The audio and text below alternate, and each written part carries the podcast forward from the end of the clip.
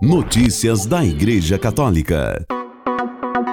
Terça-feira, 13 de dezembro de 2022, hoje é dia de Santa Luzia, protetora dos olhos.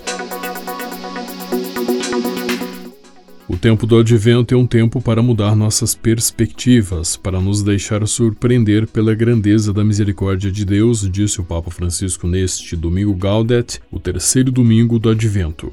É um tempo em que, preparando o presépio do menino Jesus, aprendemos de novo quem é o Senhor nosso, quem Ele é. Um tempo para deixar para trás certas mentalidades e preconceitos sobre Deus e nossos irmãos e irmãs. Um tempo em que, em vez de pensar em dons para nós mesmos, possamos dar palavras e gestos de consolação aos feridos, como Jesus fez com cegos, surdos e coxos. Notícias da Igreja Católica.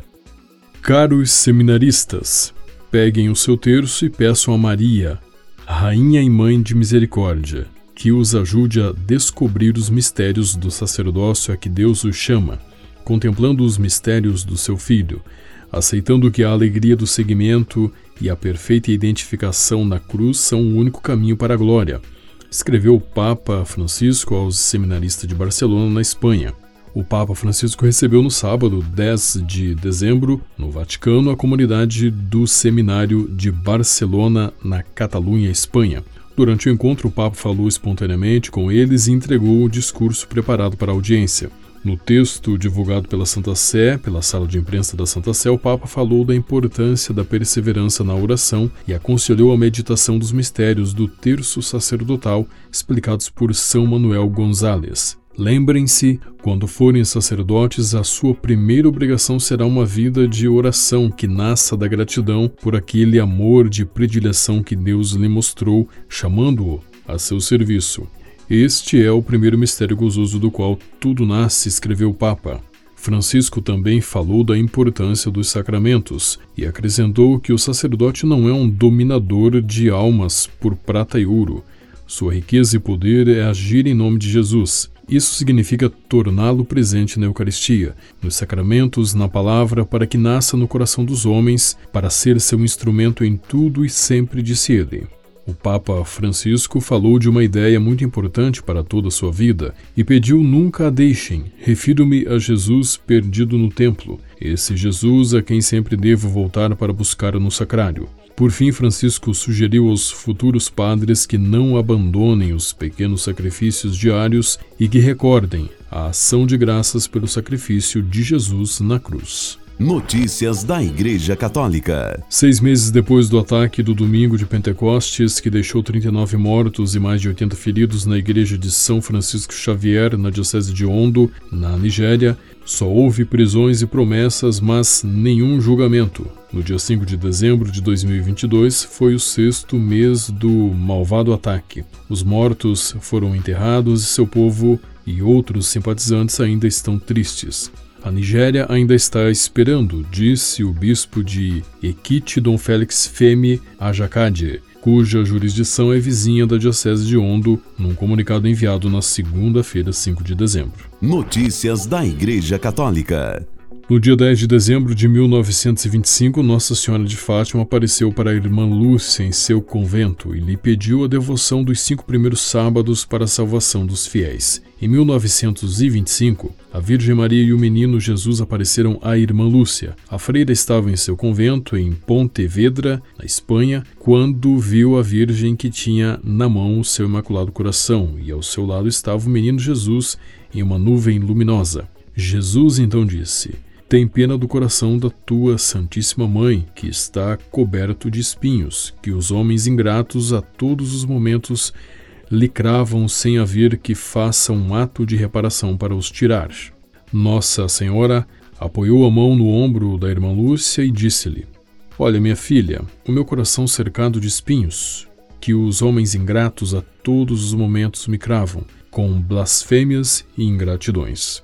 Tu, ao menos, Vede-me consolar e diz que todos aqueles que durante cinco meses, ao primeiro sábado, confessarem-se, receberem a Sagrada Comunhão, rezarem o terço e me fizerem quinze minutos de companhia, meditando nos quinze mistérios do Rosário com fim de me desagravar. Eu prometo assistir-lhes, na hora da morte, com todas as graças necessárias para a salvação dessas almas, acrescentou a Virgem Maria.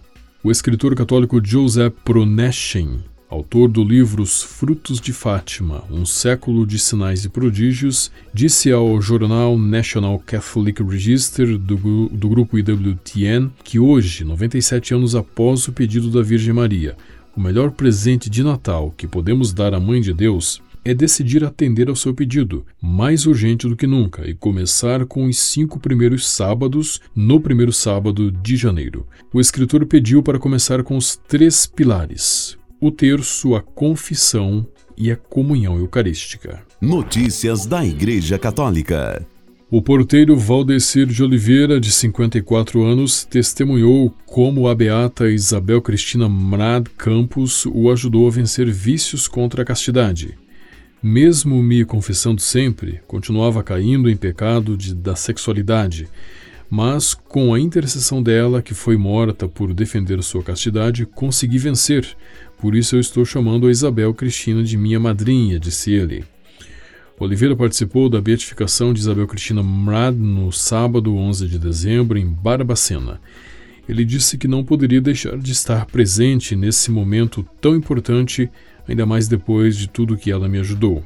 Isabel Cristina Mrad é uma grande intercessora. Não tenho vergonha de contar minha história, porque o testemunho tem que ser dado para que outras pessoas possam recorrer a ela também, que foi um modelo de castidade, declarou Valdecir de Oliveira. Notícias da Igreja Católica.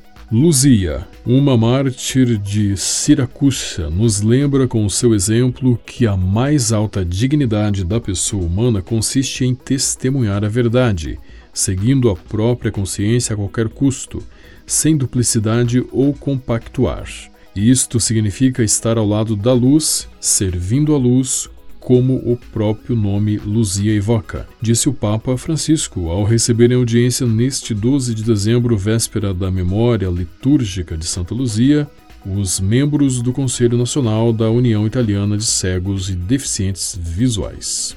Notícias da Igreja Católica. Parabéns ao Papa no Twitter.